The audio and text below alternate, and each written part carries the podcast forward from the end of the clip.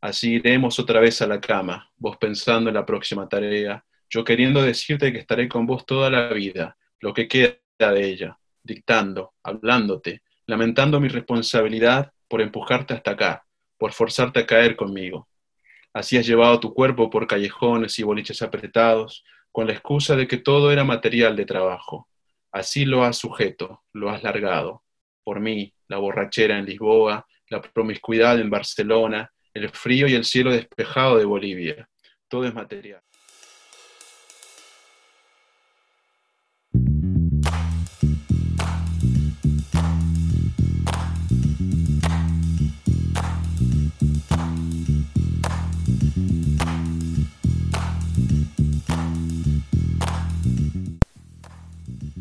Bienvenidos a Entre Líneas, soy Claudia desde Nueva York y en este episodio uh, vamos a escuchar a Guillermo Severiche, un escritor argentino radicado en Nueva York eh, y nos va a contar un poco sobre sus proyectos literarios y el proyecto que tiene con otros escritores eh, latinoamericanos y latinex eh, radicados en Nueva York.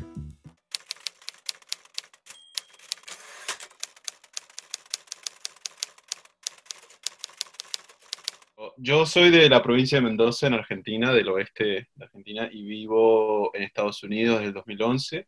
Llegué a hacer eh, mi doctorado en literatura comparada en Luisiana, y allí viví por cinco años. Y ya hacia el final del doctorado eh, me postulé a la maestría de escritura creativa en español de NYU y bueno, quedé. Eh, y estuve en esta maestría por dos años y llegué a Nueva York entonces en el 2016 eh, y mis primeros dos años acá fueron geniales porque no solo estuve la oportunidad de, estar en la maestría como, escritor junto a, muchas personas que venían de diferentes partes de Latinoamérica y de España, eh, sino también porque, bueno, pude trabajar en la universidad, así que fue una experiencia de aprendizaje enorme. Eh, y ya una vez terminado este programa, me quedé aquí en Nueva York, eh, empecé a trabajar en diferentes universidades y ahora estoy trabajando como profesor en la, como instructor en la Universidad de Fordham en el campus Lincoln Center. Y así que en total llevo ya, mm, este es mi cuarto año en, en la ciudad de Nueva York. ¿Y qué tal, cómo te trata la ciudad? Bueno, a pesar de lo que está pasando, ¿cómo te ha tratado en todo ese día y cómo te sientes como escritora acá, en, escribiendo en español en Nueva York? Y en, en parte es genial, eh, tiene una de las cosas que, nunca había eh, vivido en ninguna parte, de, eh, ninguna ciudad donde he vivido antes, que es, que la diversidad. Para mí es la gran riqueza que tiene esta ciudad, la diversidad en todo sentido, de clase, de, etnias, de lenguajes, de procedencias geográficas. y vivo en, el, en Queens, en el, en el barrio de Elmhurst que es también junto a Jackson Heights como una de las áreas más diversas de, esta ciudad. Y, y es una de las cosas que más me, fascina ver esa, ese nivel de diversidad. Nunca lo había vivido antes. Eh, yo soy de una ciudad pequeña en comparación a la capital de Argentina, que es Buenos Aires, así que nunca he estado en contacto con, con un mundo así. Pero al mismo tiempo creo que la ciudad de Nueva York tiene algo eh, de, exigente que es muy alto, ¿no? Eh, de exigencia, una exigencia emocional, física, que, creo que termina eh, comiéndote tu tiempo, comiendo tus, energías, demandándote eh, demasiado para simplemente estar aquí.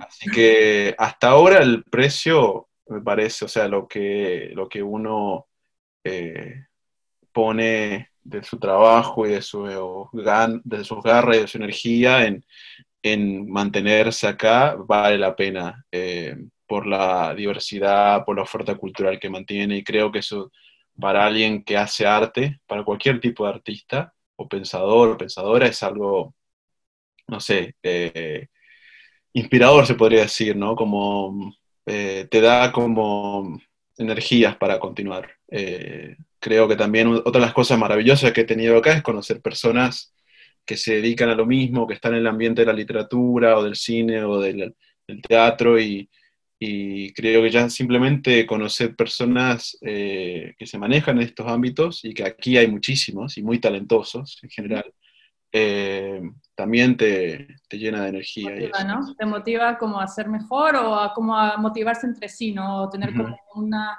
una, red, una comunidad, a pesar de que es una ciudad tan grande como una, una persona dice siempre que Nueva York es una ciudad eh, de personas, de, de, multitudes que solitarias, ¿no? No, pero yo creo que también existen en Nueva York unas pequeñas comunidades de diferentes intereses, pero al mismo tiempo que, que, puedes forjar lazos a base de eso y de otras cosas, otras vivencias, ¿no? Y bueno, hablando de lo que, los lazos y cómo tú te forjaste aquí como escritor, aparte de, enseñar, yo sé que tienes un proyecto, es un, un poquito sobre el proyecto que tienes en este momento de, de escritores de latinoamericanos en Nueva York. Sí, el proyecto que tengo se llama, es una serie de lecturas y talleres eh, que se llama En Construcción, New Works by Latin American Writers, y comenzó a partir de, eh, mi, en mi tercer año acá en, en, Nueva York, ya había terminado la maestría y me postulé para una beca, eh, para una beca de desarrollo de una nueva obra al Queen's Council on the Arts, que es una de las como organismo del Estado, del, de la ciudad, dentro de Queens, que otorga, bueno, eh, muchas cosas, ¿no? Talleres y becas y todo tipo de ayuda para artistas. Me presenté para este nuevo trabajo, que es mi nueva, la nueva novela en la que estoy trabajando, eh, y parte de, la, del, del, proyecto que uno debe presentar implica eh, armar algún tipo de evento público. Yo ya tenía en mente la idea de algo como, como esta Reading Series, eh, que fuera periódico, que fuera consistente y que se dedicara sobre todo a formar una, a establecer un, a fortalecer la comunidad eh, latinoamericana que escribe aquí en Nueva York, que predominantemente escribe en español. Eh, aunque sé que hay escritores, escritoras que vienen de otras partes de Latinoamérica que, cuya primera lengua o lengua dominante no es el español por sí. Ah, pero em, bueno, simplemente armé una pequeña reunión eh, en la, fue la primera lectura el día, en los primeros días de mayo del, 2019 en, el, en la librería de Astoria Bookshop en Astoria, aquí en Queens. Em, e invité a amigos, compañeros de NYU y, ese evento fue magnífico el primero, eh, porque... ¿Cuándo fue? Eh, los primeros de mayo, no me acuerdo exactamente el día, eh, pero siempre es un sábado a las 5 de la tarde en Astoria. Esa es la, como la, lo que intento mantener de consistencia, porque es un día dentro de todo ameno, la gente en general ya está libre y era como un poco más relajado. Y eh, bueno, llegó bastante gente ese día. Tuvimos eh, dos escritores de Puerto Rico, mm. eh, una, escritora de Venezuela y una escritora de Ecuador, y fue magnífico dar la plataforma para, para, que pudieran presentar su trabajo.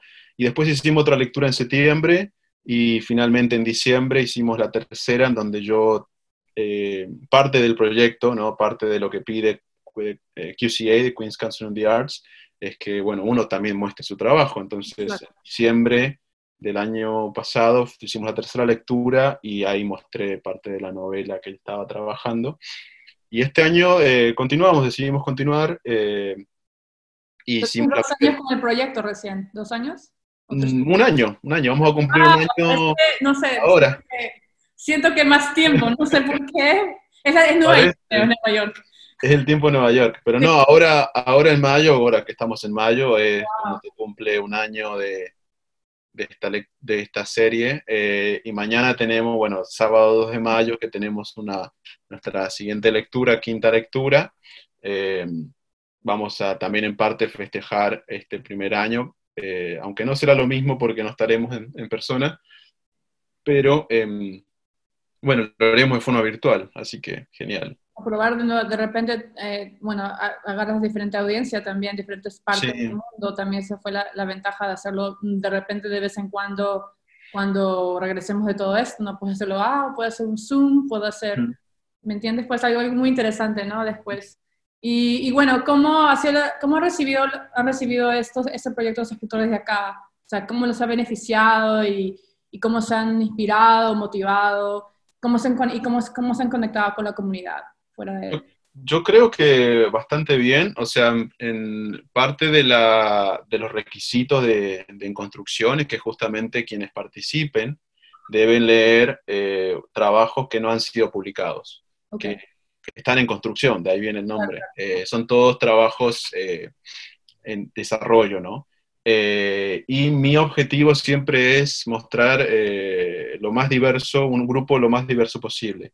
Eh, tanto en cuestiones de origen, de, no sé, cuestiones demográficas de, los autores, pero sobre todo cuestiones estilísticas o, de género de, escritura, ¿no? Em, por ejemplo, en la lectura que tuvimos, eh, la primera de este año, eh, por ejemplo, tuvimos teatro, pero tuvimos también un poco de ficción, poesía, y la que se viene mañana, vamos a tener poesía, ficción, non-fiction también, eh, y un poco, ¿no? Eh, y vamos a tener nuestro primer escritor de Brasil, así que va a leer algo en portugués. Eh, entonces, ese es mi primera, como grande requisito, que sea obra en desarrollo y que sean obras lo más diversas posible. Y ha sido cosas que me han comentado las personas que han asistido, que logran ver esa diversidad, ¿no? Y que hace que el evento que dura alrededor de hora y media, dos horas, sea como dinámico no, y que no se hunda en una, no sé, lectura un poco más monótona. Eh, pero en general todos los que han participado han estado muy contentos, eh, se han me han preguntado qué cosas leer y qué sé yo, pero yo soy bastante como libre, es decir, hagan, tienen este tiempo, te puedo aconsejar qué tipo de texto traer, pero o sea, es, a tu criterio. Eh, pero se han motivado bastante. Eh, y mi objetivo también es crear una comunidad, eh, como eh, expandirlo lo más posible. Y en un primer momento he trabajado con, y sobre todo sigo trabajando con, gente que viene de, la maestría de NYU, pero siempre intento traer a alguien que no pertenece a ese círculo o a ese, para expandir y atraer más personas. Y he llegado a conocer gente nueva y siempre es genial que siga llegando más personas. Ahora que va a ser virtual, espero que también tengamos más movimiento. Puede ser, sí. ¿Y, este, ¿y cómo recibió la comunidad en general, eh, hispana o que habla español, que no son escritores? O sea, ¿cómo han recibido eh, estos, estos eventos o este, este proyecto? Oh, creo, muy bien, muy bien. Eh, hay, em, creo que desde que he estado acá en Nueva York he conocido más personas que, que hacen eventos o que tienen revistas o que eh, editoriales incluso. Así que hay un movimiento bien activo de escritores latinoamericanos en Nueva York, lo cual me pone muy contento. Sin embargo, estamos todavía un poco em, trabajando en cápsulas, ¿no? Como cada uno por su cuenta a veces, y cuesta em, coordinar algunas cosas, pero más allá de eso, siempre nos apoyamos. las personas que he conocido, que se han acercado para aprender más o para conocer más qué, estamos haciendo, pero también para promocionar otros, otros espacios. Em, y bueno, la idea es como es seguir expandiendo, así que me, espero que continúe. Sí, y me acuerdo, creo que yo fui, de casualidad, creo que fue ese evento, el primer evento que tuviste, creo. Sí, sí, sí, es verdad. Yo sentía como que pensaba que, le, que eso estaba como hace tiempo y que no, sé, fue primero. conexión, así, no sé, que yo entré a ese evento y dije, no, eso ya tiene como tiempo en Nueva York, sentía esa comunidad muy fuerte, ¿no? De escritores y bueno, había muchos, unos muy interesantes, trajiste mucha diversidad, como dices tú, de obras, de voces, de países, muy chévere. Me gustó mucho porque muchas veces no se escucha la diversidad de voces y de nacionalidades y también de mujeres y hombres y no que, no, que no se considera ninguno de los dos, o sea, de género, de todo, ¿no? Que es muy importante creo que ahora, hoy en día en la literatura, ¿no? Sí. Y, este, y bueno, hablando de ti, ¿no? Como que tú dijiste que este proyecto también te ayuda a escribir tu novela, entonces, cuéntanos un poquito sobre tu escritura, tu estilo, qué, qué estás escribiendo de esos proyectos de escritura propios, ¿no? Pues eh, mi primera novela, que fue la que escribí durante eh, la, la maestría. Eh, bueno, una novela en la maestría, guau. Sí, bueno, no solo la maestría, sino durante la maestría terminé un texto, una novela corta diría, pero es una novela. y bueno, la, la, idea es publicarla, está, está por salir Hmm. Iba a salir este año, ya. pero dadas las circunstancias, claro, hemos movido todo para el 2021. Em, así que, y es una, el texto se llama, una novela, eh, El agua viene de noche. Es una novela de formación. Eh, tiene como personaje principal un niño que vive en un barrio de una ciudad argentina sin nombre, con acequias, que es evidente que es mi ciudad, Mendoza y que, digamos, el conflicto principal de la novela es que comienza a haber un problema eh, ambiental eh, bastante jodido, que es que cada vez que llueve o hay una pequeña lluvia, empieza a salir basura de todos lados. De que así empiezan a inundarse las calles y salir montones y montones de basura. Y eso agita las, eh, como destruye los pilares de la, muy debilitados ya, ¿no? De la sociedad en la que el personaje está. Y asimismo eso revela como lo, lo oculto, eh, esa como eh, mugre que uno pone debajo de la alfombra, ¿no? y sale. ¿no? Es escondida. Claro, entonces eh, trabaja como creo, por ese lado, y, y, experimenté como varias cosas con la novela, fui cambiando mucho eh, y quedó creo que algo un poco más homogéneo, eh, que para, para, como resultado final me, me, gustó, me gustó cómo está. Eh, y ahora la, el texto que estoy trabajando, que comencé con esta beca, es una otra novela que se llama Cochabamba, que imagino será de más o menos el mismo eh, o sea, largo de, de páginas, cantidad de páginas, no sé, no sé exactamente, creo que voy por la mitad, más o menos. Em, y tiene tres personajes principales. Eh, el personaje, uno el, eh, uno, el primero es, un argentino de ascendencia boliviana que regresa a, Mendoza por la muerte de, su abuelo, eh, que está como en condiciones últimas eh, de vida, ¿no? Y muere. Eh, y, se narra lo que acontece durante, antes, durante y después ¿no? de, la muerte del abuelo, que es el último em, eslabón que existe con, esa generación. de, y el abuelo, bueno, boliviano, ¿no? Que vive en Mendoza, un inmigrante de, los 60 más o menos, que llegó a la ciudad. Eh, la segunda historia es la de un inmigrante, no necesariamente el abuelo, otro personaje, un inmigrante boliviano que llega a Mendoza desde Bolivia en los 60, alrededor 60, 70, no hay una indicación de, fecha.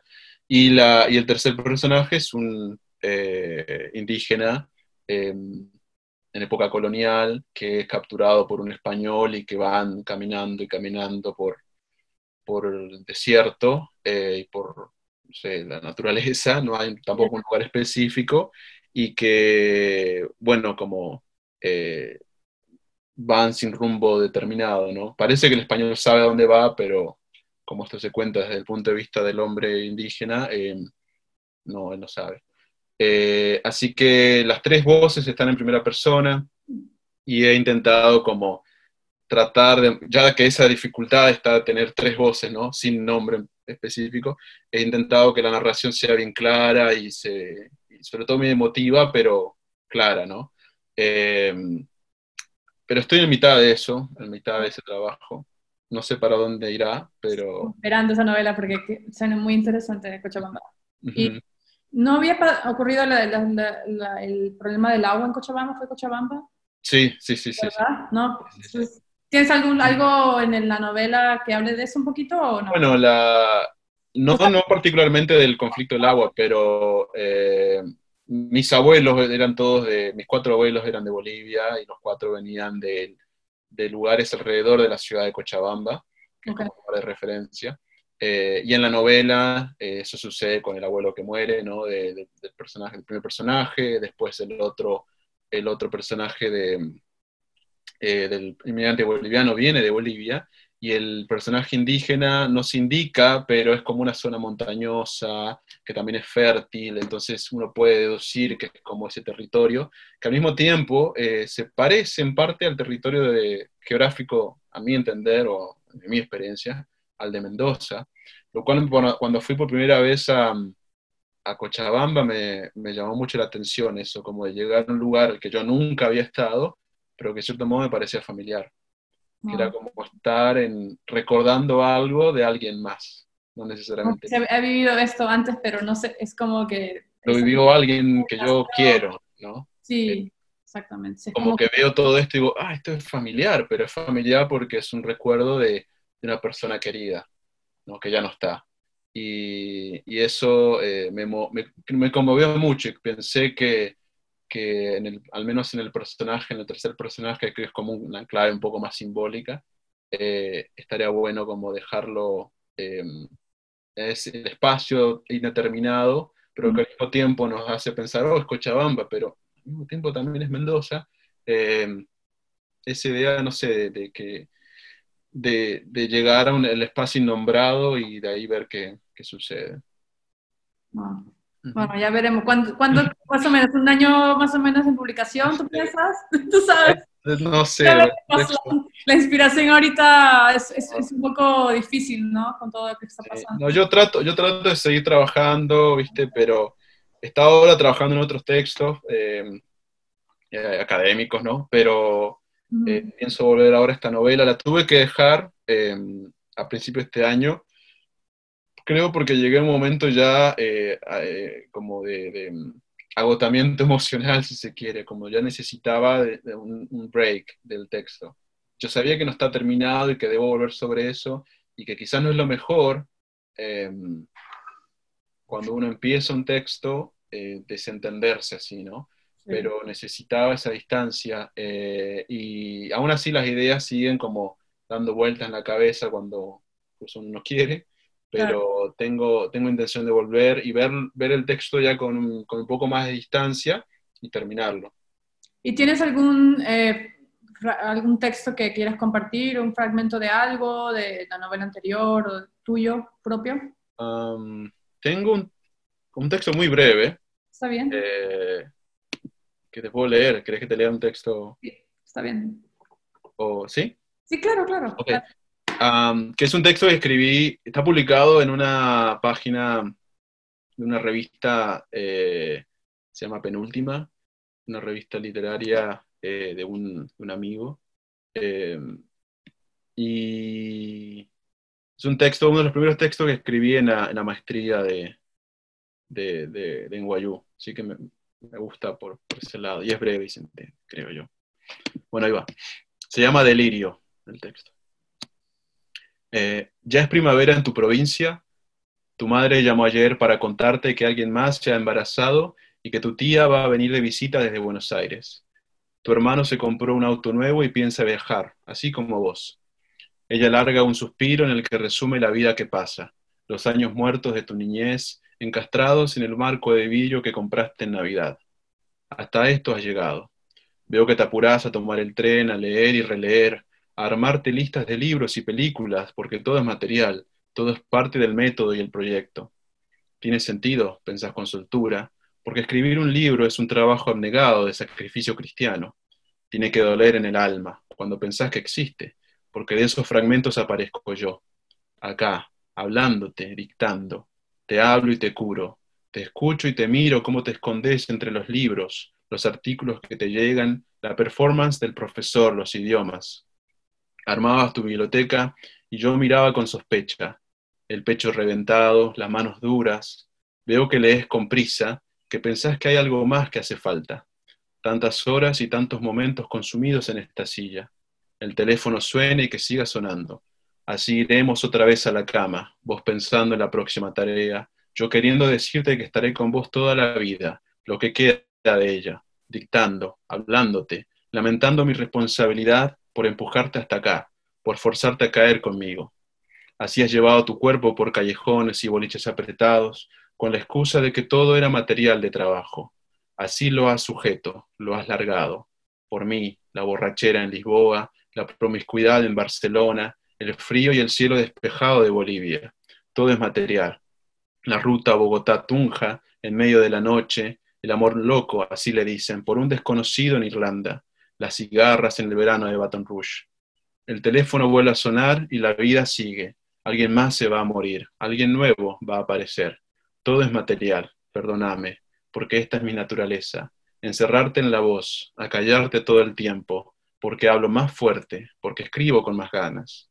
Esta noche nos vamos a acostar otra vez, vos queriendo pensar qué otras cosas pudiste haber hecho, la vida que quedó con los tuyos en la provincia, y yo armando otra vez la estrategia para seducirte, para atrapar tu cuerpo a un caliente, a un pensante, Ojalá que el encanto nunca se acabe, aunque ambos sabemos que más que encanto es un delirio, porque todo sale de él, todo va hacia él, mi existencia, tu voz, que es la mía, el cuerpo vivo, la muerte que late en todo. Vos dormite, o intentalo al menos, que yo seguiré con la próxima artimaña. Ojalá te reconozcas, ojalá no nos perdamos de vista.